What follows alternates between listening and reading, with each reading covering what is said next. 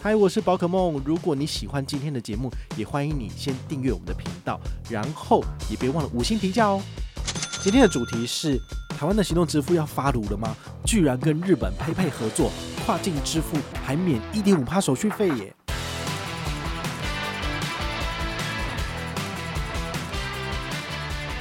它其实也是所谓的跨境支付，然后呢，也可以就是呃用油卡其实清算，到时候是跟台新合作哦，而不会收取手续费，然后直接用油卡的余额就可以在。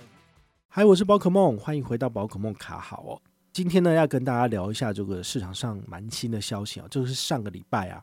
，TVBS 记者他有问我一个问题，他说：“诶，宝可梦你知道吗？这个跨境支付好像要有新的这个里程碑跟进展呢。好，听说这个接口支付。”然后还有玉山银行啊，还有全支付要打通日本的扫码 QR code，好，他们在日本就可以做支付了。我听到这个消息的时候，其实呃新闻都还没有上，好，我就觉得诶蛮有趣的，好，这个记者也真的很妙哦，他就是。在还没参加记者会之前，就先准备好问题要问我，然后我就觉得怎样把我当是通灵嘛？我怎么可能会知道就是他们记者会要发什么事情？好，那当然我会就我自己的呃对这个行动支付跟跨境支付的理解，我就回答他一些问题。他第一个问我就是说这件事情有没有利基？好，对消费者来说是不是有好处？好，那你可以去想象一个场景，就是我们在日本做消费的时候，我们是不是除了现金以外，就只能够掏信用卡？你看到他那个商店上面有一堆的支付，但是呢，都是外国人不能够注册的，就好像其他外国人来台湾，他没有办法用 Line Pay，没有办法用接口一样，因为你需要有本国人的身份证，你才能够注册这些 QR code 才能够使用嘛，好，所以你这些优惠你都吃不到，这是完全就是合情合理，也是我每次看到就是看得到吃不到这个样子，好，唯一的例外就是你手上的联邦银行集贺卡。你把它绑定在 Apple Pay 之后呢，你在日本的超商里面，你用 Quick Pay，然后呢感应支付是可以的。所以这是一个比较特别的技术互通的情况。但是除此之外呢，大部分他们的行动支付，台湾人都是看得到吃不到的。那这一次呢，呃，他们跟 PayPay 合作，我觉得还蛮微妙的，因为他们是写说他们有跟台湾的一间公司，这是新创公司，叫做 TBCA Soft。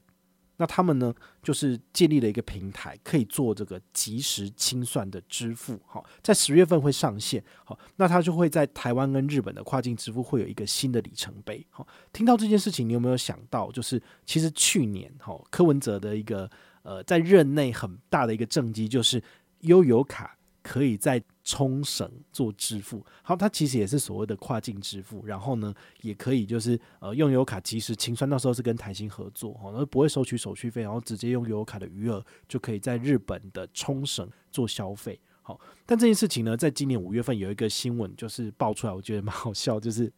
柯文哲已经卸任了嘛，好，然后呢，就有议员在上面去质询这个台北市政府，就是你们推出来的这个服务。去年只有二十几万的交易额，那以一点好像一点六啊一点七的这个手续费来算的话，居然收入只有三千块钱。你推了一个大费周章这么辛苦去合作的这个平台，结果你一年的收入就只有三千块钱手续费，是不是也太烂了？他说合理估算到年底，可能这个服务能够为台北市政府带来的就是只有两千多块钱的手续费收入。那你干嘛做啊？对不对？好，这件事情当然。大家可以去思考，这种系统的建制绝对不是就是呃一天两天就可以成型的。那台北市政府的确花了不少的时间在跟日本冲绳当地很多商家来做这个合作嘛，因为你都要去建置平台，然后也要支付这个使用费用，那甚至你还要给他们机子之类的，其实没有想象中那么简单。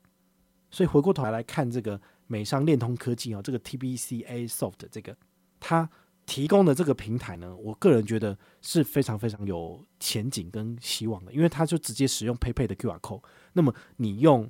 我们台湾的接口支付打开扫码，或者是你使用玉山的 Wallet 好打开扫码，或者是使用全支付的 QR code 好这个打开扫码就可以直接支付。好，所以这件事情呢，我会觉得前景可期。但是呢，我觉得有一点还是需要请大家特别注意，就是手续费的部分，因为提供这样子的交易平台，它是要收钱的，它是要赚钱的，那怎么可能就是不收取手续费？这一定就是一开始的甜头。好，那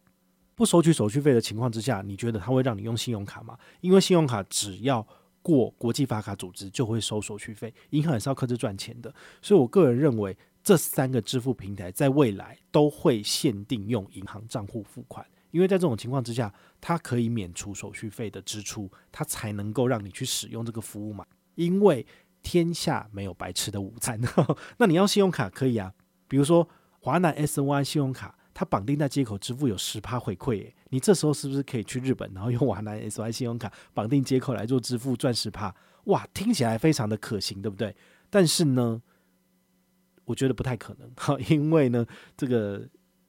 你这中间的一点五趴交易手续费到底是谁要帮你出，对不对？这怎么可能呢？所以我个人觉得。最后，最后，哈，那因为他们说十月份会会出来正式的活动嘛，好，那最后最后一定是限定银行账户支付啦，好，所以如果你想要吃到卡片的回馈，我个人觉得加饼，好，阿伯先给他加饼，没有想象中那么简单。好，那在同样的一个消费情境之下，你会想要掏信用卡，还是会想要用现金，还是会想要用行动支付呢？虽然说台湾人在呃我们的很多的生活消费场域里面都很习惯使用行动支付，我也是，好，但是我们最基本的根基就是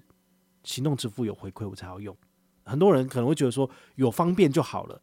有方便但是没有回馈，我个人觉得这对消费者来讲就会少了很大的诱因。好，因为你去日本。掏信用卡其实没有想象中那么困难的事情，而且日本现在所谓的呃刷卡支付这件事情越来越通行了，除非你是在呃商店街哦，或者是这种小摊贩的，你才有可能就是只限定使用现金，这是非常非常少的一个情况。像我自己二月份去北海道，真的百分之九十五以上全部都可以刷卡，